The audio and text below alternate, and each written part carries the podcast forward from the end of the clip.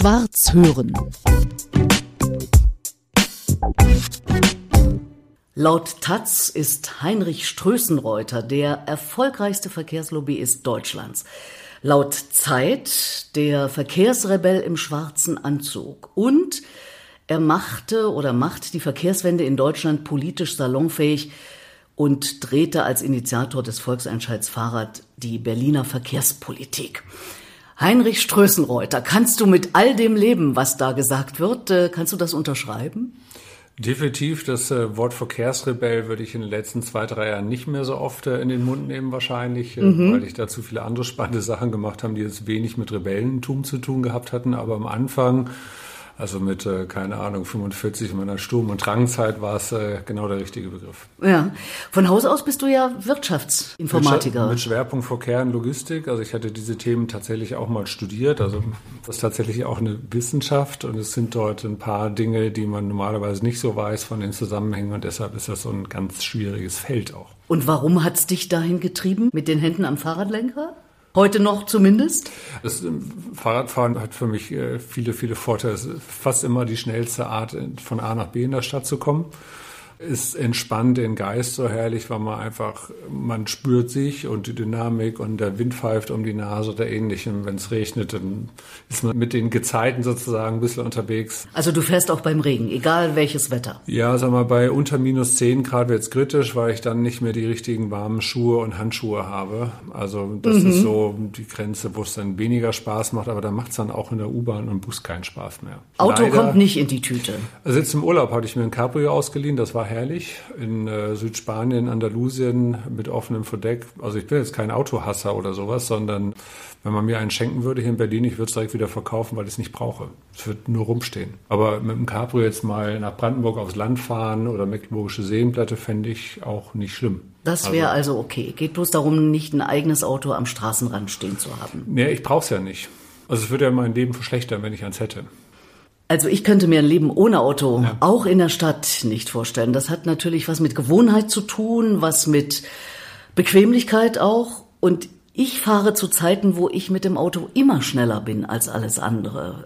Aber das gilt natürlich dann nur für bestimmte Lebenssituationen und ist eher untypisch offenbar. Ja, man kann die Autofahrer ganz grob in drei Gruppen teilen. Das sind einmal so mal die Zwangsverkehre, das sind diejenigen, die gerne Alternative hätten, aber nicht haben, also keinen sicheren Radweg, keine gute pünktliche Bus- oder Bahnanbindung dann sie Gewohnheitstiere durchaus Alternativen haben, von denen sie vielleicht auch gar nicht wissen oder vielleicht auch ein bisschen zu faul sind, sich damit zu beschäftigen. In dem Moment, wo sie andere Gewohnheiten entwickeln, sind sie auf einmal neue Gewohnheitstiere. Da geht auch viel und dann gibt es halt die Überzeugten oder die halt aus irgendwelchen Gründen tatsächlich äh, darauf angewiesen sind. Da macht es auch keinen Sinn, auf die einzureden, weil das kann man sich sparen. Das macht ihr ja auch mit dem neuen Buch. Das ist ja einer der Anlässe, weswegen die Verkehrswesen. wir genau die Verkehrswesen finde ich einen wunderbaren Titel. Meint also diese ganz verschiedenen Typen. Genau, Verkehr ist ja ein Sammelsurium von 80 Millionen Menschen, die sich irgendwie bewegen, durchschnittlich drei Wege am Tag, durchschnittlich eine Stunde, also 60 bis 70 Minuten. Und daraus ergibt sich schon so eines der ersten Probleme. Wenn man äh, Geschwindigkeit erhöht, steigt auch die Strecke und das äh, verursacht dann CO2-Probleme, Stauprobleme, Emissionsprobleme, Lärmprobleme, weil ja mehr Leute davon sozusagen am Straßenrand äh, ungewollt partizipieren. Und du bist ja auch so ein Umweltmensch, also das hört man ja hier gleich raus. Also Umweltaktivitäten hast du auch hinter dir und äh, das Ganze ist ja auch getragen unter anderem von dem Gedanken zu sagen, ich tue was für die Umwelt, wenn ich mich darum kümmere, dass es anders wird, als es ist. Ja, mein Kernthema seit vielen Jahren, also ich habe im Studium mal ein Jahr in Kanada studiert, dort auch viel mit den Naturvölkern zu tun gehabt und da entstand bei mir das Berufsmotto, die Umwelt schützen, Spaß dabei haben und damit mein Geld verdienen. Das mache ich eigentlich seitdem. Und in den letzten 10, 15 Jahren ist es der Bereich Klima und dort hat Verkehr eine besondere Bedeutung, weil da gab es bislang so gut wie keine Fortschritte, also in der Gesamtmenge. Und dort wiederum hatte ich durch ein Klimaschutzgutachten mit der Stadt Hamburg dann das Thema Fahrrad als den sagen wir mal, Zugangspunkt identifiziert und entdeckt und das äh, sagen wir, beschreibt dann auch den ganzen aktivistischen ähm, Anführungsstrichen Werdegang oder die aktivistische Geschichte. Ich habe mich anfänglich um den Flächenkonflikt gekümmert. Viele fanden das nicht ganz geil mit einer Falschparker-App. Aber sie hat Was halt, meint das Flächenkonflikt? Naja, dass äh, beispielsweise der Radverkehr zwar irgendwie 15 bis 20 Prozent Verkehrsanteil hat, aber ihm nur drei Prozent der Flächen zugestanden werden. Und äh, ne, Radfahrer haben ja nun unterschiedliche Geschwindigkeiten langsame und schnelle oder Lastenräder und nicht Lastenräder, die sicher aneinander vorbeikommen müssen. Also braucht man eigentlich einen zwei, zweieinhalb Meter breiten Radweg. So, jetzt äh, brauchen wir Gehwege, wo zwei Kinderwägen oder zwei Rollstühle sich begegnen können. Also damit wird klar, es geht um die Flächen, die bis jetzt äh, dem Parkverkehr, der eigentlich gar kein Verkehr ist, sondern dem Autoparkverkehr. Hm. Genau, dem Parkverkehr hm. und dem Straßenverkehr vorbehalten sind. Von denen kannst du nur kommen, weil die Hauswände können wir nicht verschieben. Na gut, das ist einleuchtend. Zumal wir ja auch wissen, dass ein Pkw im Schnitt 23 von 24 Stunden am Tag steht. Also wenn man das nochmal so mit der ganz hohen Hubschrauberperspektive betrachtet und von oben runter guckt, was da passiert. Da hat neulich ein spanischer Bürgermeister, der sagte dann wohl, naja, wenn sich jemand eine Kuh kauft, könnte er von mir als Bürgermeister auch nicht erwarten, dass ich einen kleinen Stall von zweimal fünf Meter äh, Länge in der Stadt abteile, wo er seine Kuh dann hinstellt. Aber übertragen, die Kuh ist natürlich kein Auto, aber im Kern ist es erstmal ein Privatgegenstand, was jemand im öffentlichen äh, Gelände sozusagen abstellt. Und wenn es dann 23,5 Stunden am Tag rumsteht, dann kann man sagen, boah, ne, wenn es so zwei, drei Stunden unterwegs wäre, ist okay, ist ein faires Geben und Nehmen, mhm. aber 23,5 Stunden ist dann schon viel, zumal diese Flächen ja fehlen, damit andere sicher und äh, entspannt von A nach B kommen. Also, das ist äh, ein großes Thema. Ich will mal kurz Umwelt aufgreifen. Heutzutage bei Umweltaktivitäten haben wir ja gerne die jungen und auch durchaus nicht mehr ganz jungen Menschen äh, vor Augen, die sich mit äh, Sekundenkleber an Straßen kleben. Ist das eine Art, die uns voranbringt aus deiner Sicht? Uns und die Umwelt? Ja, da gibt es sehr viele Meinungen dazu. Was sie grandios schaffen, ist die Diskussion in, äh, in den Bekanntenkreisen, in ähm, allen möglichen familiären, beruflichen Zusammenhängen hinzukriegen. Und es bleibt immer hängen, es passiert tatsächlich zu wenig klimapolitisch. Und es bleibt auch hängen, dass das die blödeste aller aktivistischen Arten ist, die man sich vorstellen die blödeste. kann. Die blödeste, ja. Also dann noch ein Brandenburger Tor zu besprühen und ja, einen sechsstelligen Betrag zu erzeugen, wo genau. das wieder abgemacht wird, die Farbe. Aber letztendlich gegen das, was auf uns zukommt, äh, ne, eine Welt von anderthalb oder zwei Grad Hitze, machen die 100.000 nicht wirklich was aus. Und das ist jetzt kein Argument für das Besprühen des Brandenburger Tors, sondern deren Sorge, die ich zu hundertprozentig teile, ist, dass wir gerade alle so irgendwie weiter so machen wie bisher und so tun, als ob wir das nicht mitkriegen. Und das geht halt nicht. Mhm. Und äh, in ihrer Not und äh, letztendlich auch ihrer, in Anführungsstrichen, Unfähigkeit, sich anders in den Diskurs einzubringen, ist das ihr Stilmittel. Ich wünschte mir gerne andere und es steht ja für jeden frei, schlauere Initiativen und Bewegungen, NGOs aufzubauen. Aber halt nur zu sagen, die sind blöd und dann nichts zu tun, das geht halt auch nicht. Du bist ja ein Kommunikationsfachmann auch. Warum berätst du die nicht und sagst, das ist die blödeste Art, ich habe bessere Ideen? Ja, ich habe aber zu sprechen mit denen auch schon mal oder ähnlichem, die sind äh, sich sehr klar, was sie tun und lassen sich da nicht unbedingt von abbringen. Sag ich, so, mach das halt. Ne, es gibt vielleicht auch andere Varianten, die besser sind, aber ähm, wenn man die Zahlen nochmal anschaut, sagen ja 80 Prozent der Bundesbürger ist blöd, was sie tun. Ja? Und äh, es variiert dann von 80 bis 85 Prozent oder andersrum äh, 10 bis 20 Prozent äh, sagen, ist gut, was sie tun. Wenn man das mal in Wählerstimmen umrechnet, sprechen wir über 10 Millionen Menschen, die dahinter stehen. Hm. So wird es aber nicht in den Medien verkauft. 10 Millionen Menschen in der Wahlurne machen einen richtigen Unterschied. Und es sagen halt viele, jawohl, es kann so nicht weitergehen der Aktivismus von denen ist vielleicht nicht das Beste, aber es entsteht zunehmender Druck Richtung Politik und das merkt man bei allen Umfragen zum Thema Wahlen, Klima und Wahlen in Deutschland. Thema Klima, Energie ist unter den Top 3 bis Top 5 Themen. Also da ist eine Erwartungshaltung an die Politik, die nicht erfüllt wird. Und ich habe ja nun auch andere Sachen gemacht außer Verkehr. Ich bin, äh, habe die Klimaorganisation German Zero gegründet, um wirklich konstruktiv Gespräche mit Politik zu führen. Ich habe die Klimaunion gegründet, um in der CDU ein bisschen mehr voranzubringen. Und wenn ich sehe, wie wenig die Parteien sich bewegen und wie viel weitestgehende klimapolitische Unkenntnis da ist, dann kann ich die Sorge, die Not dieser Jugend, und das sind ja nicht nur junge Leute, sondern eigentlich ja gleich verteilt, dann kann ich die verstehen und nachvollziehen und sagen, hey, ihr habt jegliche Legitimation, das zu tun auch wenn es nicht legal ist, aber das ist ja nun eines der Grundpfeiler unserer Demokratie, dass äh, Protest und auch ziviler Ungehorsam in Teilen halt ein legitimes, legales Mittel der Auseinandersetzung ist. Nun bist du ein Mann, der aus der grünen Bewegung kommt. und bist vor wenigen Jahren in die CDU eingetreten. Als du mir das erzählt hast, habe ich das überhaupt nicht verstanden. Was bewegt einen Mann, der aus dieser anderen politischen Richtung kommt, in die CDU einzutreten?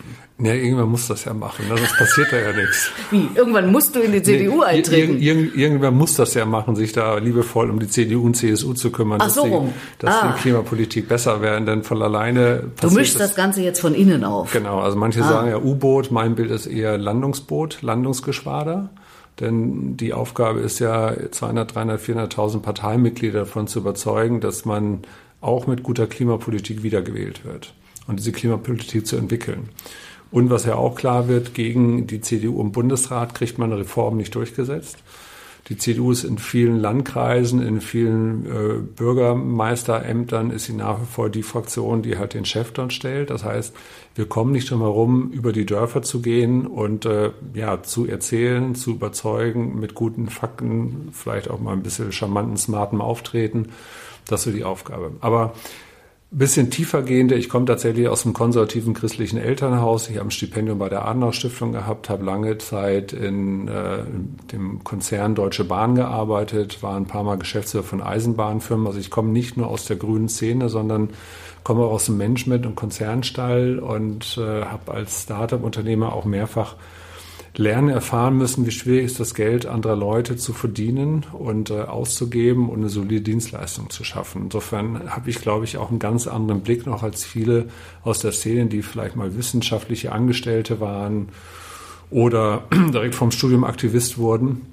Also ich habe zu viel schon gesehen, als dass ich so ganz geradlinig das eine oder andere mache. Und jetzt sollen es Wendy und Rolf richten. Wendy und Rolf sind äh, zwei agierende Personen aus dem Buch Die Verkehrswesen oder sind es die Verkehrswesen? Nee, es gibt noch ein paar mehr. Ne? Ja, ursprünglich waren es tatsächlich die zwei Verkehrswesen. Also erster Arbeitsstil ist Verkehrswendy und der böse Rolf warum die Grünen das Auto wegnehmen wollen. Also wollten eigentlich für CDU-Bürger mal das Thema Verkehrswende, wie es so schön ja formuliert wird, Verkehrspolitik, mal so erzählen, dass man als Autofahrer sagt, ja, so habe ich es ja noch gar nicht gesehen. Da wird ja ein Schuh draus. Also wir zielen eigentlich auf die verständige Mitte und wollen die lauten Krawallhupen rechts und links so ein bisschen außen vor lassen und äh, gucken, wo kann man eigentlich miteinander Konsens erzielen und die vernünftigen Dinge tun. Mhm. So, wir haben dann den Titel geändert, den Zwischentitel lasse ich erstmal aus, aber mittlerweile heißt es halt die Verkehrswesen miteinander den Kulturkampf beenden. Also als Figur von Verkehrswendy, also der Wendy und dem bösen Rolf, der böse Rolf ist eigentlich auch gar nicht böse, sondern er denkt halt immer, die Wendy will ihm das Auto wegnehmen, egal was sie sagt, kommt bei ihm genau das halt an. Und während Wendy, wenn Rolf irgendwas sagt, bei ihr kommt dann mal mehr Auto, mehr Autoverkehr, wo die auch keinen Bock drauf hat, weil sie leidet ja unter Überpopulation, unter den Ängsten im Straßenverkehr, unter Lärm und Emissionen. Also sie hat ja auch ein legitimes Interesse dran, dass ihr Leben genauso unversehrt weitergehen kann wie von dem in einem SUV geschützten Autofahrer oder Autofahrerin. So.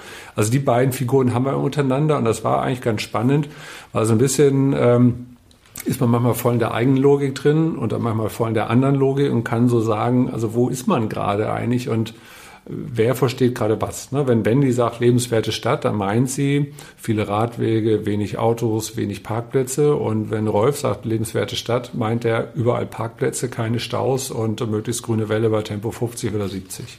So, Beide benutzen das gleiche Wort. Ja. So, und jetzt ist ja die Aufgabe zu gucken, wo können die sich irgendwo einigen miteinander. Daran hapert es ja an der Verkehrspolitik, dass das halt leider gerne auch von den Kollegen, insbesondere im bayerischen Teil der Union, äh, sehr laut und sehr populistisch geführt wird. Aber das bringt uns halt nicht weiter. Wir haben einen Job, Probleme zu lösen, und zwar sehr schnell, weil wir eine galoppierende Klimakrise haben. Ja. Und Wendy ist natürlich die liebevolle Abkürzung für Wende oder Verkehrswende. Verkehrswende, ja. Ne? Und Rolf, wo kommt das irgendwo her? Da heißt er einfach nur Rolf. Ja, es gab ja mal Peter und der böse Ach so. Rolf, glaube ich. Ne? So klang so ähnlich. Ja, ja. Und es musste aber auch äh, mal, äh, also und der böse Rolf auch als Titel gegeben haben. Ich weiß auch nicht mehr genau, was das mm, war. Also es okay. hatte Michael Bukowski, einer von aus dem Autorentrio, der hatte ganz am Anfang mal diesen Titel so gebastelt. Aber, also haben alle geschmunzelt, fanden es gut und dachten wir, nee, eigentlich äh, verbreitern wir gerade wie den Disput, dann wird es ja von all denen gelesen, die den Grünen noch mehr äh, grünen Hass vorwerfen wollen. Und darum ging es uns ja nicht, sondern es geht ja darum, miteinander ins Gespräch zu kommen, miteinander die Dinge zu lösen, die da zu lösen sind. Ja, und ihr macht das auf wirklich unterhaltsame und humorvolle Art. Das ist sehr ansprechend, genau. wie ich finde. Da hat sich aber auch was, äh, ich weiß nicht, ob ich jetzt äh, zu weit gehe, wenn ich sage, bei dir geändert. Also zu sagen, ich gehe da jetzt auch irgendwie anders ran an das Thema. Sowohl als auch, also beim Volksentscheid Fahrrad hatten wir damals eine Kommunikation, die hieß Autofahrer fahren Fahrrad, Fahrrad fahren Auto. Es geht nicht um Gegeneinander, aber um, ein Miteinander. Und es geht aber auch darum, ein paar Flächen des Straßenverkehrs zu nehmen und daraus sichere Radwege zu bauen. Also eine Veränderung der, der Flächenverteilung. Und das hat uns, glaube ich, stark gemacht, dass wir diese verbindende Kommunikation hatten, auch wenn uns Medien gerne immer die eine Seite hervorgeworfen haben. Mhm. Aber es hat ist eine ganz andere Haltung, wenn man so rangeht. Und das haben auch viele von den Unterstützenden so mit aufgenommen, weil wir hatten ja innerhalb von drei Wochen 100.000 Unterschriften auf Papier gesammelt. Das gab es noch nie in Deutschland in der Geschwindigkeit. Und das war so ein Wumms in die Verkehrsdiskussion mit rein, dass das ja nicht nur in Berlin dann äh, zu dem Mobilitätsgesetz geführt hat, sondern zu 50 weiteren Bürgerentscheiden, Radverkehr, den sogenannten Radentscheiden, die wie so eine Welle durch Deutschland gegangen sind. Was wiederum für eine Autofahrerin wie mich an vielen Stellen in dieser Stadt jetzt gar nicht mehr das Leben so leicht macht, weil siehe Kantstraße, eine Spur für Bus und Autos und alle anderen und eine Spur für Fahrradfahrer und eine ja, Parkspur. Also deshalb habe ich ja Verkehrswirtschaft ja, ja. studiert. Jetzt erkläre ich dir mal, was da wirklich passiert, weil das, was man so wahrnimmt, ist jetzt ein bisschen ne, oberwisserhaft, wenn ich das Ach, so mach ruhig, mach ruhig. Du kannst noch die ähm, Schönhauser Allee mit einbeziehen, da wird es noch schlimmer. Da ist die eine genau. Spur auch noch die Straßenbahnspur. Straßenbahn, Auto, alles andere ja. auf einer Spur. Also, dass der Radweg auf die Kantstraße kommt, da habe ich ja originär mit zu tun. Da Unter anderem, ich, deswegen spreche ich es an. Da habe ich mehrere Montage für demonstriert und er ist in sage und schreibe Schreibe einer Rekordzeit von drei, vier Monaten dorthin gekommen seit der ersten Demo. Da ist ja vorher jemand gestorben. Der ist brutal von einem Autofahrer überfahren worden, der mhm. meint mit 80 km/h auf der rechten Spur zu fahren, wo nur 30 erlaubt war. Jetzt gibt es keine zwei Spuren mehr, der kann das nicht mehr tun. Dann ist es eine Straße, die ein Emissionsproblem hatte. Das Problem ist auch gelöst, weil halt nur noch eine Spur da ist. Und vorher war eigentlich auch nur eine Spur da, weil es waren immer zweite Reihe Parker da. Da so, ist was und, dran, da, ja. Und da passiert dann nämlich für Autofahrer Folgendes. Wenn ich nur eine Spur habe, habe ich eine gute Durchschnittsgeschwindigkeit, die fließt. Habe ich zwei Spuren, die immer wieder durch Falschparker unterbrochen ist, habe ich das Einfädelthema, also Stopp- und Go-Geschichte. Das heißt, die Durchschnittsgeschwindigkeit ist langsamer, damit auch der Durchsatz. Das heißt, eigentlich ist jetzt für alles besser geworden. Wir haben einen sicheren Radweg da, wir haben gute Parkplätze da und wir haben eine höhere Durchflussgeschwindigkeit für den Auto- und den Busverkehr. Jetzt müssen wir Autofahrer das nur noch verstehen. Das ist das Problem, genau. Und dafür gibt es ja Politiker. Wenn Politiker das verstehen und erzählen, dann ist ja die Gemengelage auch eine andere. Daran zielt ja unser Buch Die Verkehrswesen, dass auch Politiker vielleicht mehr von diesem fiesen Biestverkehr verstehen und äh, weniger sich der populistischen Falle bedienen oder sag mal, ne, der Einladung ist sehr simpel, sehr einfach zu machen, sondern tatsächlich sagen, ist es komplexer, als man immer denkt. Baue ich beispielsweise eine Umgehungsstraße, ja, dann ist die Stadt oder das Dorf, für die ist super, ja. Aber die drei Dörfer davor oder danach, die kriegen auf einmal mehr Verkehr ab, den sie vorher nicht hatten, weil die Geschwindigkeit steigt. Wenn die Geschwindigkeit steigt und ich aber das gleiche tägliche Zeitbudget von 60, 70 Minuten habe, steigt die Entfernung. Damit sind wieder mehr von Lärm und was weiß ich betroffen. Ja. Also ich mache es ein paar gut und anderen schlechter. Ist wirklich eine höchst komplexe Angelegenheit und ja. äh, insgesamt muss natürlich was passieren. Das weiß ich natürlich als jemand, der täglich Auto fährt, auch. Aber das Gewohnheitstier zu besiegen ist nicht so leicht.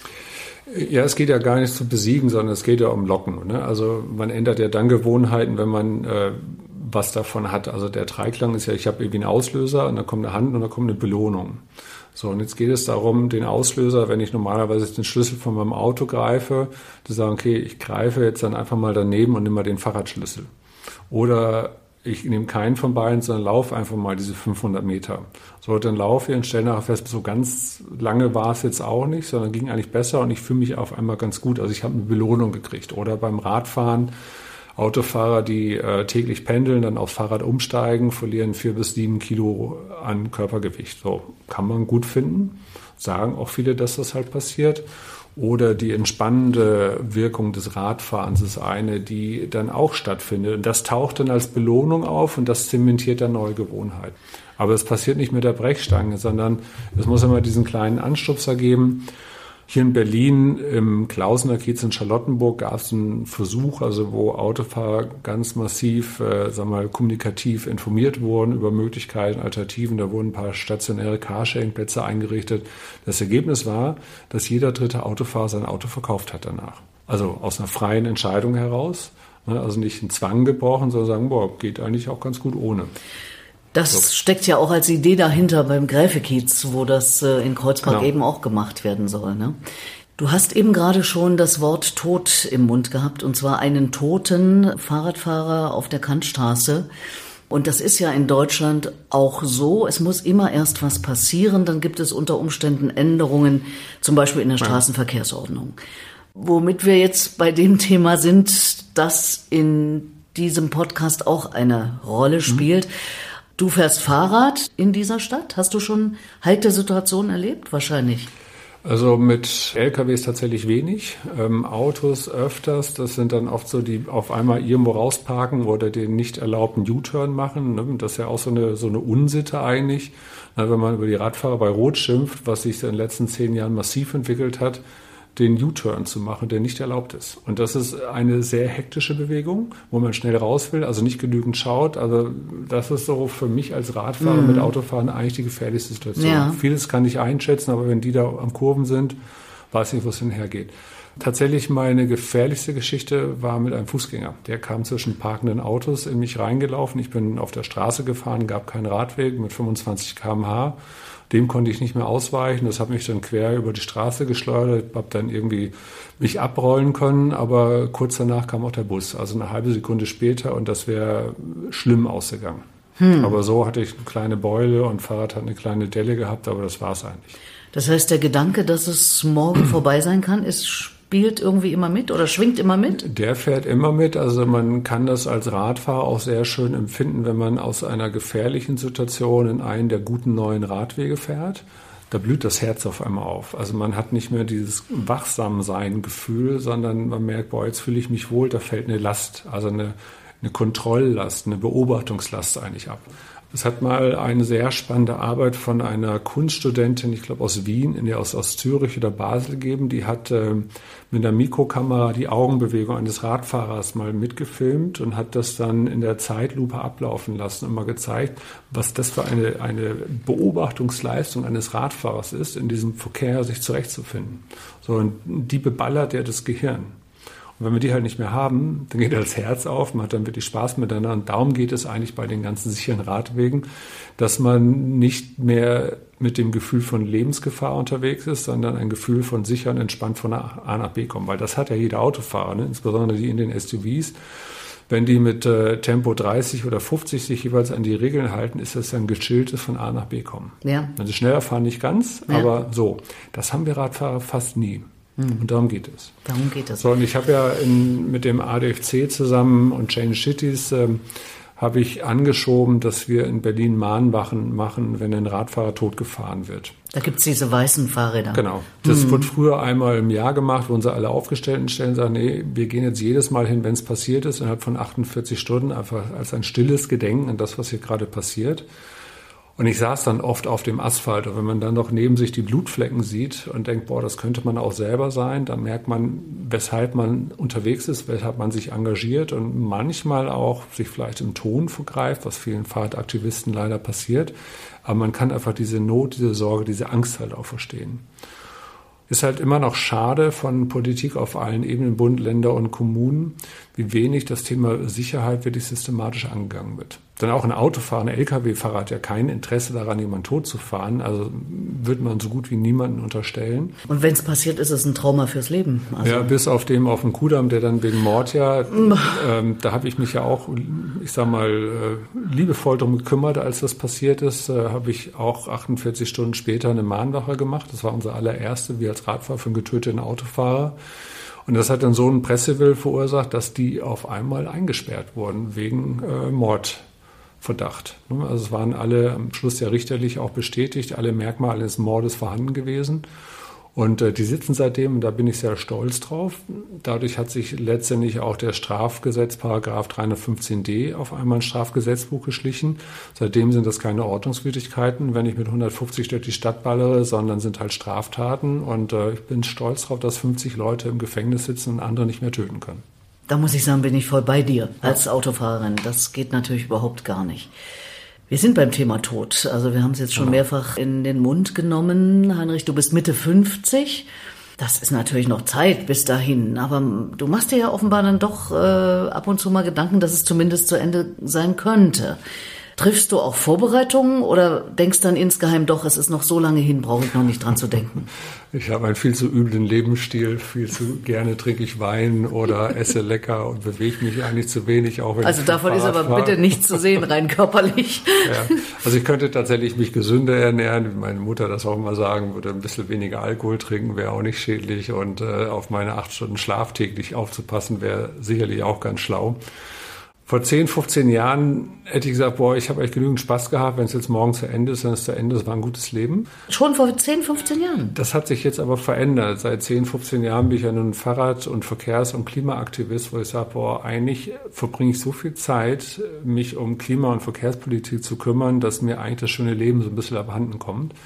Das ist etwas, wo sich viele Aktivisten auch mit beschäftigen, weil man brennt halt aus. Also man brennt ja für irgendwas, was an sich ja auch wir, wir kämpfen ja nicht, teilweise nicht für eine schöne Welt, beim Radfahren vielleicht schon, aber beim Klimathema kämpfen wir eigentlich dafür, dass es nicht noch schlimmer wird. Also ja. es gibt kein gutes Szenario mehr, sondern es gibt nur ein weniger schlimmes Szenario. Und das ist eine komische Energie, die dort unterwegs ist. Das erklärt auch einmal die Vehemenz, mit der die Kollegen da von der letzten Generation beispielsweise unterwegs sind, weil sie auch das wissen aus allem, was man aus der Wissenschaft weiß, das wird nicht nett werden. Und insbesondere in Gegenden der Welt, ähm, also man spricht so in dem Äquatorgürtel, 1000 Kilometer nördlich südlich davon, dass bei 40 Grad äh, Lufttemperatur, 60 Prozent Außenfeuchtigkeit das Leben innerhalb von drei Stunden im Freien sozusagen verändert, weil der Körper kollabiert, weil diese Hitze nicht mehr abfühlen kann. So.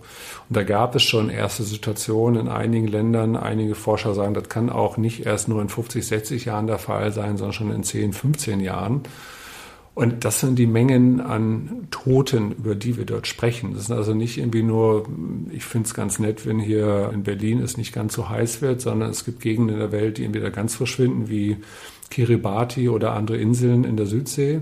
Und es gibt welche, die weitestgehend unbewohnbar werden, es sei denn, man kann sich die Klimaanlage leisten. Ich merke schon, egal was ich anspreche, du bist immer ganz schnell dann sozusagen bei dem großen Weltzusammenhang. Ich möchte aber gerne doch noch von dir ja. wissen, wie siehst du es für dich? Also ich denke ja über den Tod insofern nach, als dass ich sage, okay, ich nutze die Zeit bis dahin, weil ich bin Atheistin und der Meinung, dass es dann vorbei ist, äh, wenn er denn da ist, der Tod.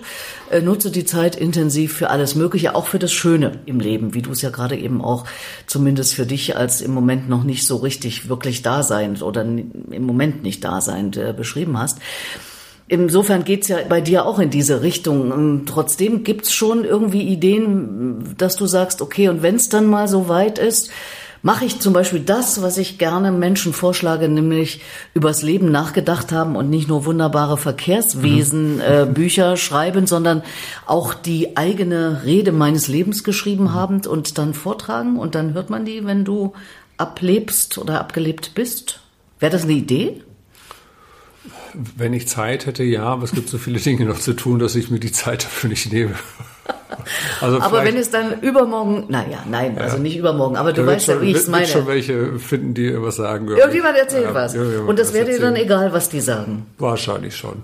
Ja. Nach dem Motto, ich höre es ja nicht mehr. Bei der Beerdigung wird selten Negatives gesprochen über jemanden. Siehst du, und das ist ja unter anderem das Problem. Also nicht nur, dass nichts Negatives gesprochen wird, sondern dass das oft dem Menschen gar nicht äh, Genüge tut. Dass ähm, alle sind traurig, dann war das vielleicht aber ein sehr lebendiger, lebensfreudiger Mensch hat viel gelacht. Äh, da sagen inzwischen viele Leute auch, naja, auf meiner Beerdigung soll auch gelacht werden, getanzt werden, getrunken werden. Wein sollte getrunken werden auf deiner Beerdigung, Party, oder? definitiv. Also ich mhm. kann mich entsinnen, als mein Großvater mütterlicherseits, nee, väterlicherseits gestorben ist. Es war eine, sagen wir, eine Sportlerfamilie, wo auch gerne mal ein Bierchen getrunken wurde. Da war auf jeden Fall An dem Abend war dann beste Stimmung. Es wurde dann nochmal ein fränkischer Boxbeutel mehr aus dem Keller geholt. Also irgendwie, es war halt viel Gelächter und Lachen da. Mein Vater erklärt mir, das passiert bei Beerdigungen, weil Menschen sich erstens wiedersehen und aber auch irgendwie mit dem, dem Schmerz, dem Verlust irgendwie umgehen müssen. Und äh, da entstehen dann solche Gefühlswelten. Und dachte, ja, das, wenn, wenn so dann der Trauertag dann endet, das ist eigentlich auch ein ganz schöner Tag.